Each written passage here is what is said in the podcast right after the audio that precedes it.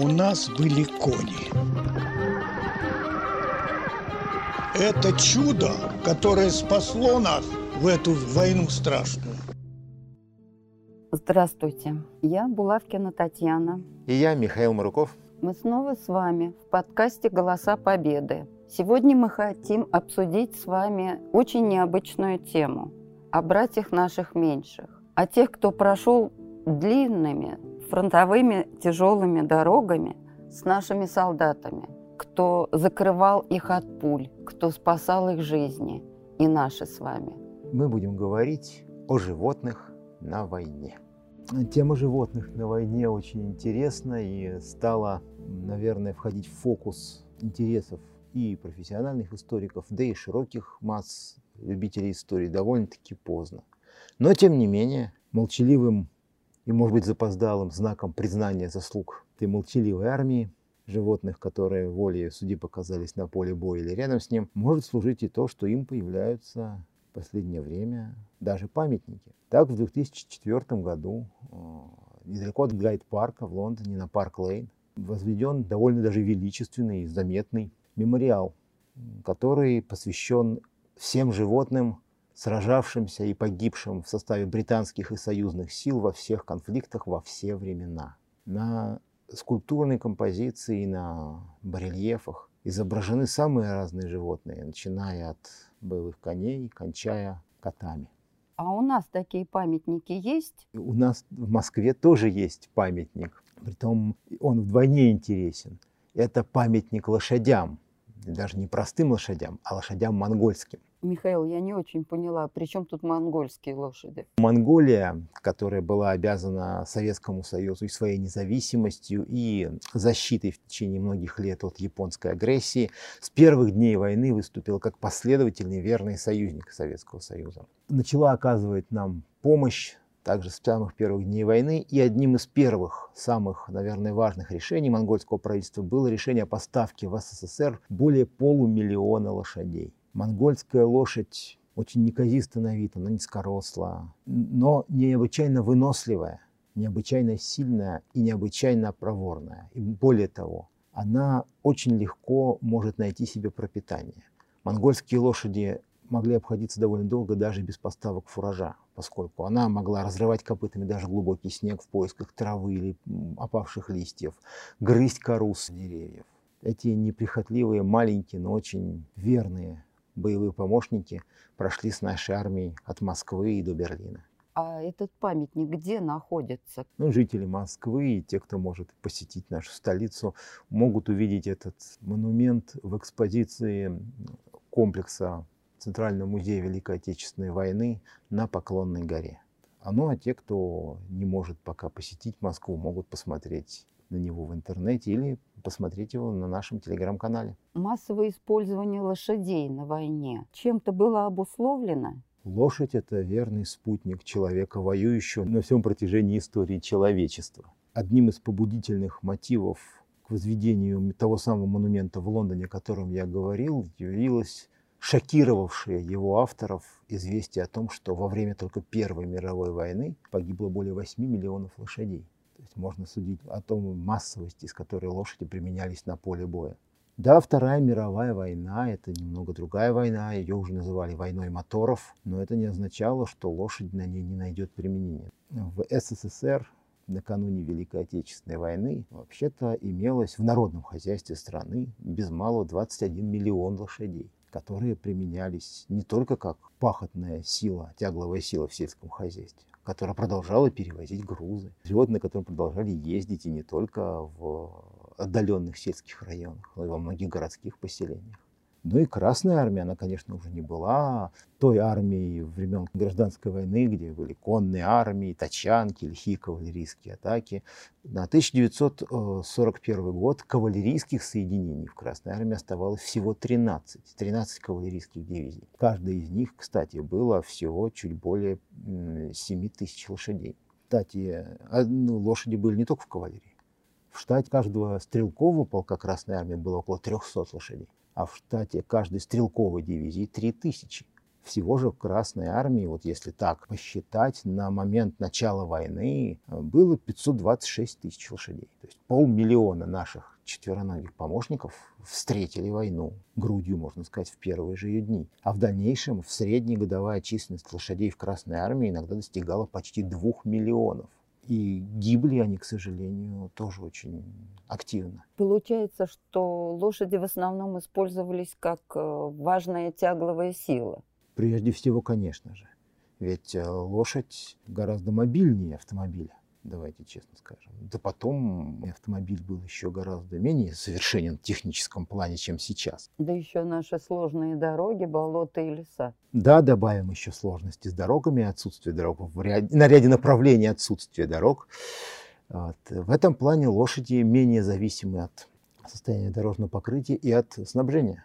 На коротких расстояниях лошадь может заменить автомобиль, даже успешно, особенно в условиях недостатка топлива, например. А с топливом очень часто возникали тогда перебои. Кстати, не секрет, что одно из решений Государственного комитета обороны, оно было принято ровно через три месяца после начала войны, 22 сентября 1941 года. Это было так называемое решение номер 700 СС, то бишь совершенно секретно. Касалось ни много ни мало как формирование 73 отдельных транспортно-гужевых батальонов в составе Красной Армии. Согласно этому решению из народного хозяйства изымалось почти 168 тысяч лошадей и более 80 тысяч параконных повозок. И организовывались 73 батальона. Формирование их надо было закончить к 1 ноября 1941 года. Так вот, именно эти 73 батальона, можно с полным основанием об этом сейчас говорить, вытащили на себе снабжение большей части наших армий в Московскую битву. Поскольку ну, все, и наши историки, и зарубежные историки, не только историки, а уж особенно мемуаристы, особенно немецкие, просто не жалеют белой краски в живописании страшных снегов и морозов под Москвой. Так вот в эти снега и морозы самой надежной тягловой силой, которая доставляла войска продовольствие, боеприпасы, имущество, вывозила раненых, оказались именно вот эти вот параконные повозки с бывшими крестьянскими соврасками в упряжке. А у немцев тоже были лошади? Да, были. Такое же количество, как у нас? Примерно. Кстати, в штате немецкой пехотной дивизии лошадей было больше, чем в штате советской стрелковой дивизии. Почти на 200 голов. Кони, они остаются той же самой тягловой силой вне зависимости от того, в какие цвета окрашены мундиры возницы, скажем так. А немцы использовали лошадей так же, как и мы? Так же, как и мы, во многих, во многих случаях именно лошади становились основной тягловой силой. Да, Германия мобилизовала очень мощный автомобильный парк, но давайте не забывать, 92 немецкие дивизии получили французские автомобили. Ну, французские автомобили это хорошо, возможно, они комфортные, но даже сейчас пользователи французских автомобилей отмечают их довольно низкий клиренс, дорожный просвет. Тогда эти автомобили были примерно такими же, и когда в России наступила эпоха великого белого безмолвия, а это началось у нас в ноябре 1941 года, все эти автомобили аккуратно превратились в красивый, но нефункциональный металлолом. И в этих условиях именно трудяги с берегов, можно сказать, Вислы, Одера, Рейна и из других регионов, в том числе и покоренной Европы, заменили вермахту отсутствующие автоколонны, поезда снабжения и так далее. Ну, кстати, ведь э, многие пользователи интернета могут найти э, в такую фотографию, она относится уже к периоду Сталинградской битвы, но тем не менее, э, седла и подковы огромной кучей, сваленные посреди заснеженного поля. Это все, что осталось от румынской кавалерии. Эту впечатляющую фотографию вы можете увидеть в телеграм-канале. В армии любого государства, там, где имеются лошади, они питаются зернофуражом, то есть прежде всего овсом ну, в меньшей степени, например, ячменем, вот, либо специально заготовленными брикетами и сеном. Но другое дело, конечно же, что поставка этих кормов, этого зернофуража, она занимает, конечно, определенную долю грузов. Но остается еще всегда подножный корм в летнее время, Хотя, конечно, это не рекомендовалось уставами категорически, потому что это плохо сказывалось на состоянии лошадей. Ну или, в конце концов, эм, местные корма, заготовленные впрок, скажем так, населением, для своих. Не секрет, что на оккупированной территории, кстати, уже в 1941-1942 годах оказалось э, примерно 10,5 миллионов лошадей. Эвакуировать-то нам, кстати, удалось только 818 тысяч. Кстати, об одном из вот способов уберечь лошадей от воздействия противника, довольно остроумном, примененном в наших войсках годы войны, говорится в интервью с Николаем Лященко, которое имеется в архивном фонде Москвы. Давайте послушаем сейчас фрагмент этого интервью. Наша армия закончила освобождение Эстонии. Потом нас передали во второй белорусский фронт. Командующий фронтом приехал в дивизию, а я наши, э, ну, палатки в землянке сделал, то палатки. И лошадей тоже так же вырыл такие землянки. Укрывали. Лошадей, Укрывали. землянки. Ну, бомбили. Ну что, ну, попадет в землянку, там, конечно, все равно. А так осколками. Оскол. Рокоссовский по- поглядел. А кто тебя научил? Я говорю, да никто не научил, я сам. Я, я лошадей люблю очень, я вырос на конном заводе. Наездником даже был, понимаете, и так далее. Молодец. Своим порученцам говорит, передать всем войскам, пожалуйста, пускай это тоже сделают. Эта запись в очередной раз показывает, насколько ценным боевым ресурсом были на войне лошади. И это касалось не только лошадей, которые помогали подвозить боеприпасы, эвакуировать раненых. В первую очередь это касалось и тех лошадей, которым выпала доля ходить в атаке. Я уже говорил, в СССР к началу войны было 13 кавалерийских дивизий, сведенных в 4 кавалерийских корпуса. Эти две кавалерийские дивизии, дислоцированные в Белоруссии, погибли в ходе приграничных боев. Хотя погибли очень славной солдатской смертью, они очень надолго смогли задержать немецкое наступление на своем участке. После началось формирование так называемых легких кавалерийских дивизий. Если в обычной кавалерийской дивизии лошадей было более 7,5 тысяч, то в легкой около 3 тысяч. Они были гораздо меньшего, меньшего состава. Таких дивизий было сформировано более 30. Они так назывались изначально даже рейдовыми. И можно сказать, э, что советским кавалеристам и их боевым товарищам приходилось очень много ходить в атаке и на немецкую оборону, и прорываться в тылы, и ходить по тылам противника. Ведь боевая слава большинства советских кавалерийских соединений как раз связана с рейдовыми действиями. Ну и в, участвовать действительно в сражениях на самой разной местности. Давайте вспомним первый и второй гвардейские кавалерийские корпуса генералов Белова и Даватора, которые покрыли себя славой в боях под Москвой. Даватор еще как, можно сказать, командир рейдового соединения, который совершил уникальные рейды по немецким тылам еще летом осенью 41 года. А корпус Белова – это тот, кто окончательно остановил Гудериана в его последних судорожных бросках на московском и тульском направлениях, а потом и погнал обратно. Вот здесь, перефразируя, можно сказать, что лошади, конечно, не ходили в атаке на танки. Но вот танки от лошадей удирали за милую душу, особенно в декабре 41 года под Москвой. Ну, пока у них было горючее. Потом лошади еще и брали танки в плен. Советская кавалерия прошла очень славный путь. Все-таки корпусов, кстати, потом было сформировано еще несколько, их было восемь всего за период Великой Отечественной войны. Но во второй половине войны, конечно, то, что Вторая мировая война моторов стала окончательно понятно. Но, тем не менее, советские кавалеристы продолжали воевать, на этот раз уже в составе так называемых конно-механизированных групп. Это была полностью советская форма боевого использования кавалерии. Надо сказать, она была впервые опробована еще до Второй мировой войны, до начала Второй мировой войны. Конно-механизированная группа формировалась, когда Советский Союз готовился прийти на помощь Чехословакии в 1938-м. Конно-механизированная группа участвовала в, в освободительном походе на Западную Украину и Западную Белоруссию. Конно-механизированные группы включались в состав наступающих советских фронтов на завершающем этапе Великой Отечественной войны. И некоторые из них действовали очень активно. Ну, вспомним, например, такого известного советского военачальника, как Иса Александрович Плиев. Конно-механизированные группы под его командованием участвовали в боях на правобережной Украине, в Яско-Кишиневской операции. Советская кавалерия покрылась славой, славой еще в Львовско-Сандомирской операции, в Дебреценской операции. Притом, если в операциях на правобережной Украине или в Яско-Кишиневской операции. Кстати, именно кавалеристы Плиева освободили Одессу в 1944 году. Вот. Приходилось действовать на местности, когда, которая вполне благоприятствовала действиям кавалерии, то и Львовско-Сандомирская, и Дебреценская операция совершенно другой винегрет. Это закрытая местность, огромное количество населенных пунктов с капитальной каменной застройкой, дороги, проходящие в горной местности, по лесистым местам. Поэтому, опять же, почти сплошная оборона, и тем не менее кавалеристы выполняли свою боевую задачу. Но, правда, для этого их усиливали танковыми полками, э, полками реактивной, реактивной артиллерии, их поддерживали авиационные, штурмовые истребительные полки. То есть фактически симбиоз техники и коня оказался рецептом ко многим победам советской армии в той войне. И, кстати, победную точку во Второй мировой тоже ставили кавалеристы.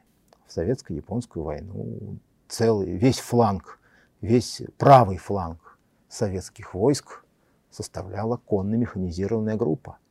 Можно сказать, монгольские лошади, пройдя по фронтам Великой Отечественной войны, вернулись на родину. И советская кавалерийская дивизия в составе той же конной механизированной группы под командованием того же Исы Александра Чеплиева, на сей раз в союзе уже с Монгольской народной революционной армией и четырьмя ее кавалерийскими дивизиями, прошла через пустыню Гоби, через хребет Большой Хинган и закончила войну уже практически у Великой Китайской стены. Мало того, именно в это, во время этого похода состоялся и после, состоялись и последние кавалерийские бои Второй мировой войны потому что в составе японских марионеточных, так называемой, армии внешней Монголии князя Девана тоже были кавалерийские дивизии. И они, именно им выпала честь, можно сказать, поставить точку в военной истории кавалерии. Вторая мировая для лошадей стала...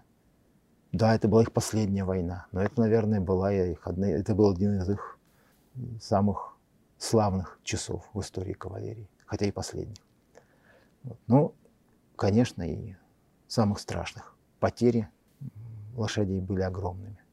Они гибли от самых разных причин, далеко не всегда от непосредственного воздействия противника, но чаще всего, конечно, на поле боя под пулями, снарядами, бомбами, минами.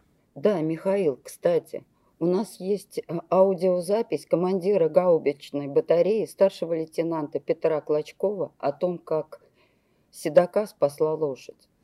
Давайте послушаем эту запись. Шевелись, славяне! Дальше мы двигались, преследуя немцев 500, не меньше километров, не останавливаясь, пешими.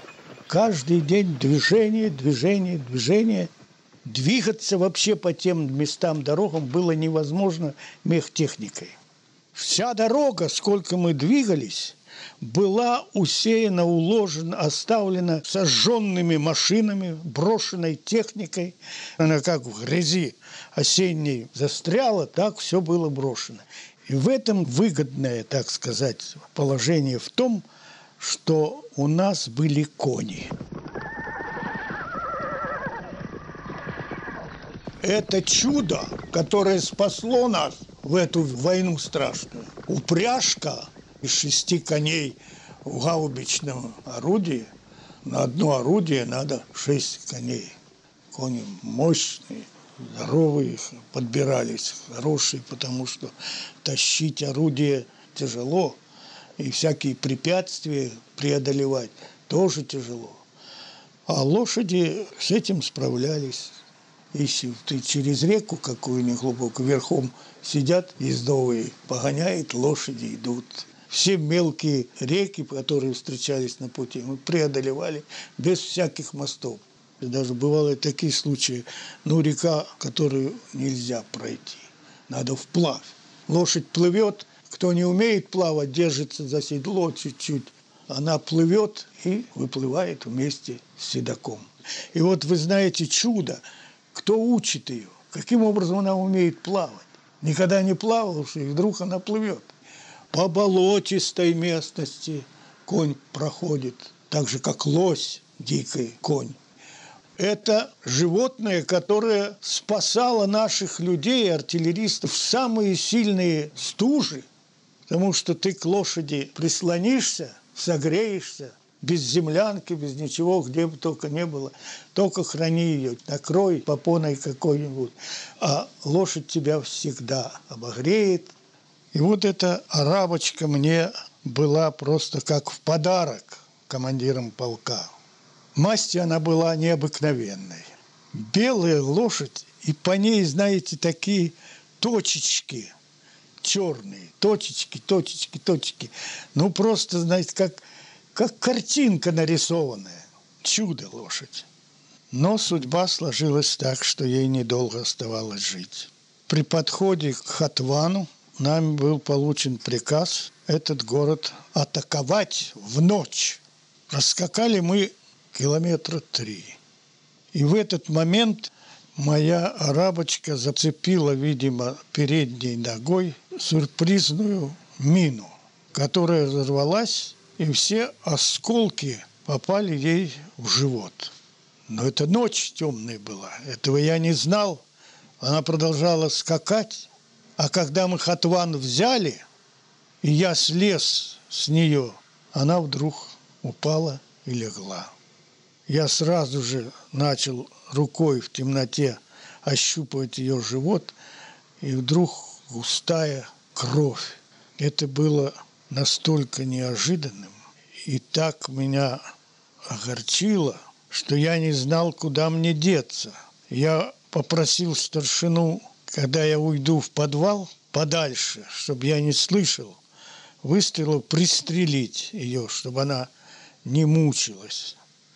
Она страшно стонала, дышала тяжело. Было настолько больно смотреть на мучившееся животное – и вот вы представляете, что вот в такой обстановке, в военной такой напряженности, вот в такой, знаете, обстановке, когда люди гибнут, не так замечалось, как вот под тобой друг погибшее животное, которое тебя спасало и по существу спасло, у тебя ни одного осколка не попал, а ей все буквально она приняла на себя.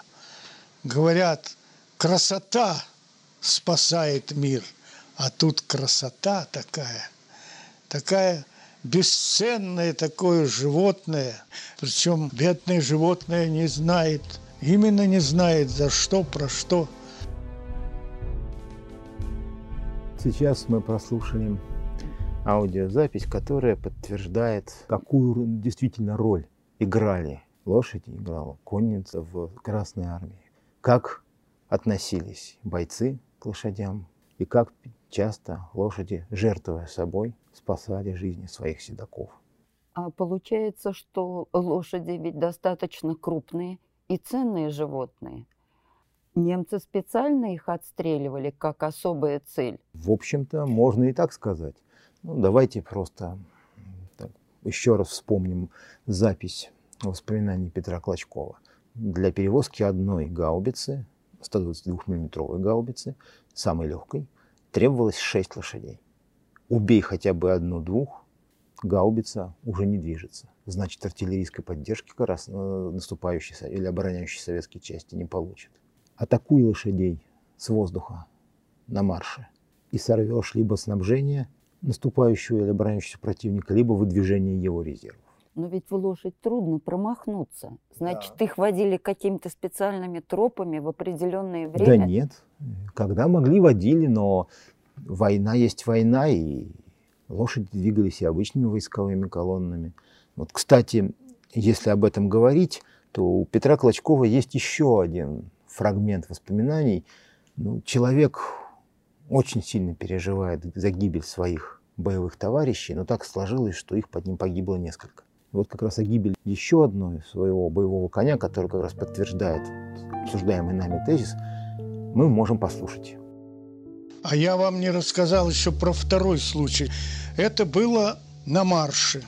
Мы двигались, чтобы занять новые позиции, и вдруг, откуда ни возьмись, появились бомбардировщики.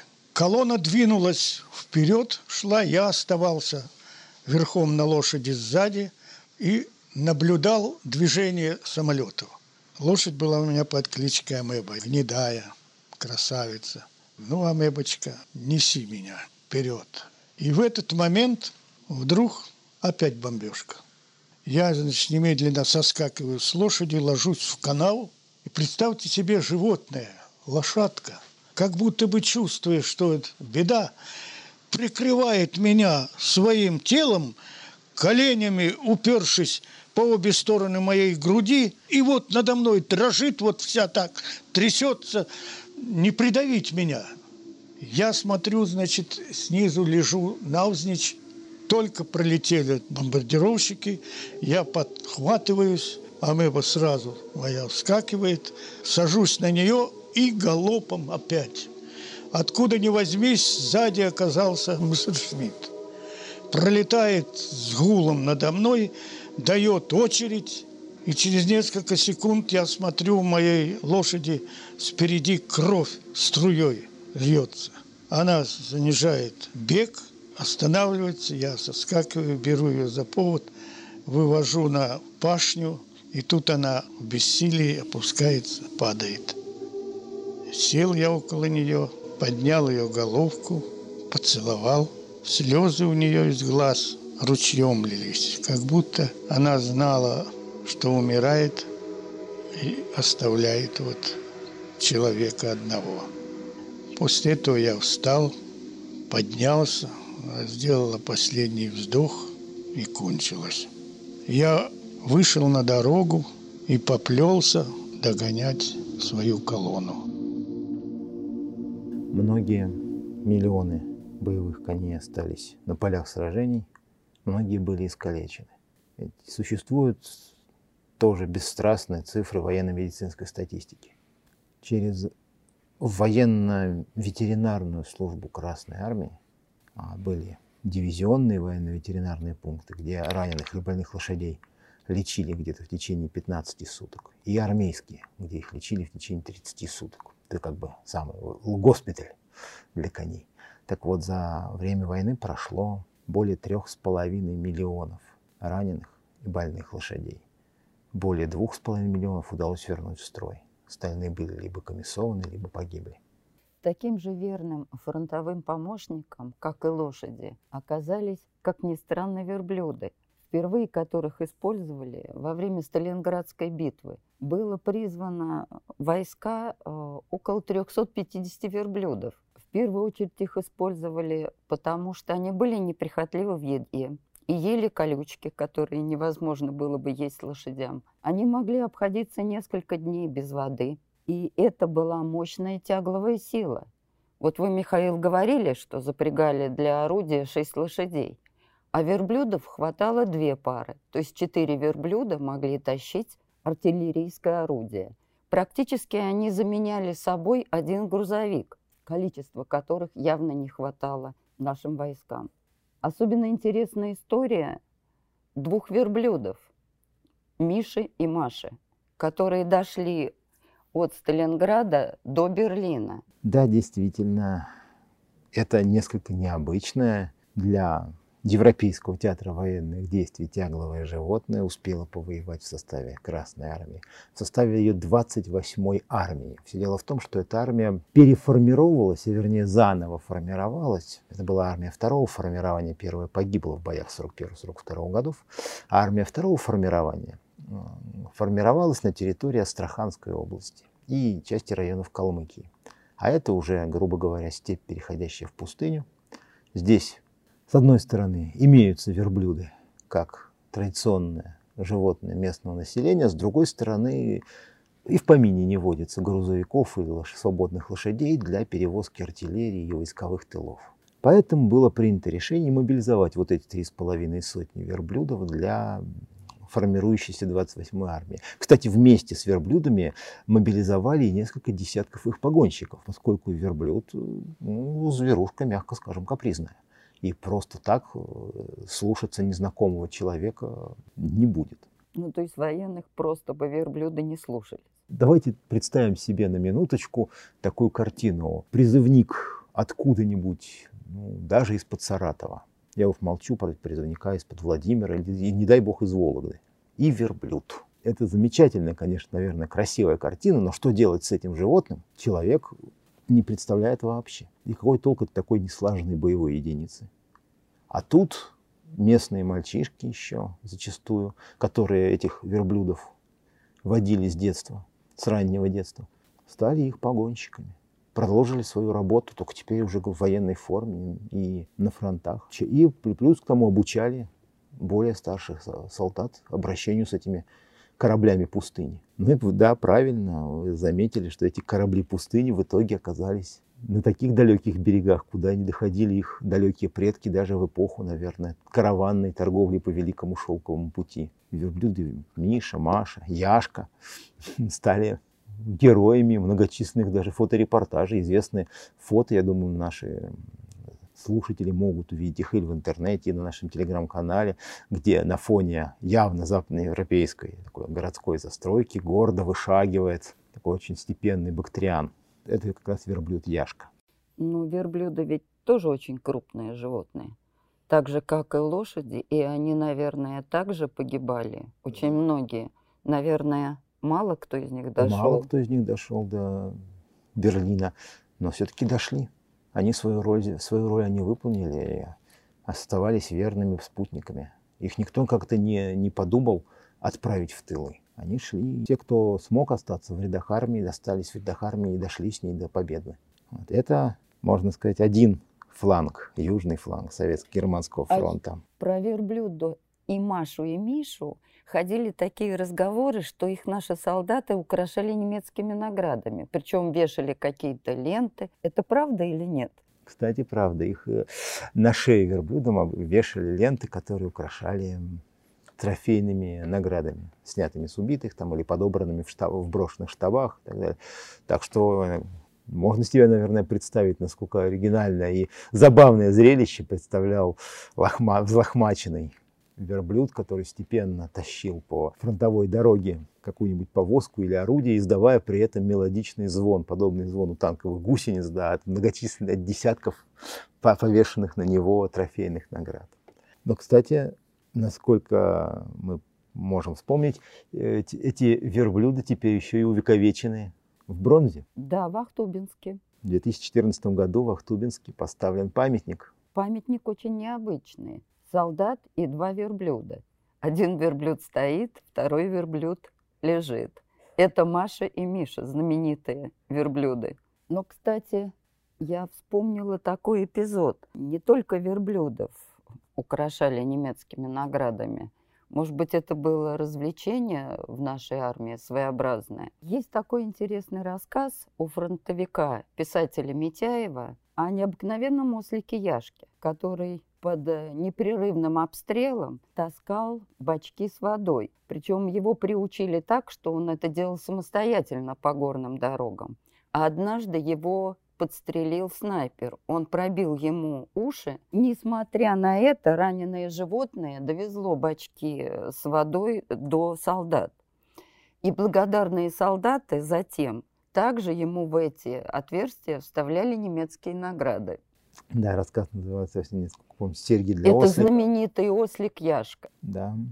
На, во время боев битвы за Кавказ, конечно же, Ослики активно применялись для доставки боеприпасов и воды для, по горным дорогам, для, даже для транспортировки, например, пулеметов или артиллерии. Кстати, применялись и нами, и нашим противникам. А вот кого в горно-егерских частях вермахта не было, и, кого, и кто бы мог им очень пригодиться, так это северных оленей. Я не очень поняла. Причем тут а, северные Просто олени? все дело в том, что да, на Кавказе советские войска воевали в том числе с горнострелковыми частями вермахта. Но точно такие же горнострелковые части, 20-й горнострелковый корпус вермахта, составляли основу сухопутных войск так называемой армии Норвегия. Это была основная ударная сила гитлеровцев, которая наступала на Мурманск в годы Великой Отечественной войны. Ну, наступали они не очень успешно. Немецкое наступление было остановлено уже летом, в начале осени 1941 года на рубеже реки Западная Лица и на перешейке полуострова Средний. Но там фронт стабилизировался до 1944 года практически. Представьте себе тундра, притом еще и наполовину горная тундра. Хребет Мустатун-Тури разделяют, фактически является линией фронта. С немецкой стороны неподалеку порты Варангерфьорда. От них до границы идет, могут идти вполне себе пристойные дороги. А дальше технически подкованные немецкие инженеры соорудили канатные дороги, которыми снабжались немецкие войска. То есть туда, там и, и боеприпасы возили, и подкрепления доставляли. Как говорится, сел на скамейку, лыжи свесил, поехал на фронт. А вот с советской стороны это до ближайших населенных пунктов тундра и тундра. Безо всяких кормов, безо всяких дорог. Как в такой ситуации воевать? И выход был найден очень быстро. В оленеводческих хозяйствах Мурманской, Архангельской области, в Коме был кинут клич. И за довольно короткое время, фактически по ноябрь 1941 года, было мобилизовано несколько, даже десятков тысяч оленей и несколько тысяч каюров, то есть представителей коренного населения народов, малых народов Севера и в том числе русского населения, особенно Архангельской области, которая жила в тесном контакте с народами Севера и знала, как обращаться с оленями. Из этих оленей было сформировано 12 олено-транспортных батальонов, которые были объединены потом в две бригады. Эти бригады поступили в распоряжение штабов 14 и 19 армии Карельского фронта. Но их использовали только как тягловую силу? Или еще было какой-то нет, конечно, да. В, традициях некоторых сибирских народов было использование верховых оленей, но вот кавалерийская атака верхом на оленях, к счастью, мест не имела. А вот как тягловая сила, при том на самых разных аспектах этого понятия олени использовались очень активно. Прежде всего, они перевозили грузы и людей. За годы войны эти помощники перевезли 17 тысяч тонн грузов извините, в условиях сплошного бездорожья, они перевезли более 10 тысяч человек пополнения. Это, извините, фактически две дивизии. И, соответственно, вывезли несколько тысяч раненых. А в упряжку оленей впрягали как верблюдов 4, как лошади 6? По-разному. От двух до четырех обычно. А иногда до 20. Это, это? А это в тех случаях, когда надо было вытащить из тундры подбитый и севший на вынужденную посадку самолет. А таких самолетов было много? Их было 160. И почти все были спасены вместе с экипажами, кстати. Поэтому о, многие летчики северной авиации Северного флота и 14-й армии считали оленей своими спасителями и своими крестными. Я так представляю себе картину. 20 э, оленей тянут огромный самолет по тундре. Да, Неужели это было? Представляете себе, таскали. И если уж нельзя было спасти сам самолет, снимали двигатели. Понимаете, в, в течение всей войны военно-воздушные силы Северного флота и 14-й армии решали такое множество задач, которые не приходилось решать военно-воздушным силам на многих других фронтах. Не надо забывать, что они ведь вели боевые действия не только над сушей, но и над морем. Они прикрывали северные конвои, они, они осуществляли ПВО Мурманска и Архангельска. Они помогали наземным войскам. Они атаковали немецкие аэродромы, опять же, в планах помощи северным конвоям, с которых немецкие торпедоносцы летали топить наши транспорты и корабли союзников в Баренцевом море. И все это, в лучшем случае, десятками машин. Потеря каждого бомбардировщика, каждого штурмовика, каждого истребителя была очень болезненной. И если бы существовала малейшая возможность спасти поврежденную машину и вернуть ее в строй – ею пользовались в обязательном порядке. А тут еще олени а, сделали возможным эвакуацию самолета на базу. Получается, что северные олени спасатели наших самолетов? Они спасатели наших самолетов. Они лютые враги немецких самолетов. Как Потому, это? А очень просто. Северный олень, помимо всех своих выдающихся качеств, во-первых, хорошо поддается дрессировке. Во-вторых, очень хорошо следует за вожаком. В-третьих, корм найдет в тундре практически везде. И не только в тундре, но и в северных лесах. То есть здесь вопросов со снабжением не возникает. Корм на себе может не водить. А главное, олень самый тихий боец крайнего севера. Даже раненое животное не кричит, не стонет. Олени, когда движутся, практически не издают звуков. Идеальная боевая машина для диверсионных и партизанских действий. Более 8 тысяч советских разведчиков, диверсантов и партизан было переброшено в немецкие тылы на оленях упряжках. А некоторые из них в 1942-1944 годах совершали многодневные рейды по немецким тылам э, на оленях. И как раз в 1942 году немецкий аэродром в районе Пицамо был разгромлен именно таким оленным отрядом. Воспользовавшись полярной ночью и отвратительнейшей нелетной погодой, низкая облачность, метель, партизаны на оленях подъехали к аэродрому, сняли охрану, подорвали или расстреляли самолеты и точно так же уехали к своим. Немцы даже тревогу объявить не успели. А когда объявили, в общем, могли только, только бессильно ругаться. Кстати, нельзя, существовал отдельный приказ немецкой авиации охотиться за оленями и обстреливать практически любую оленевую упряжку.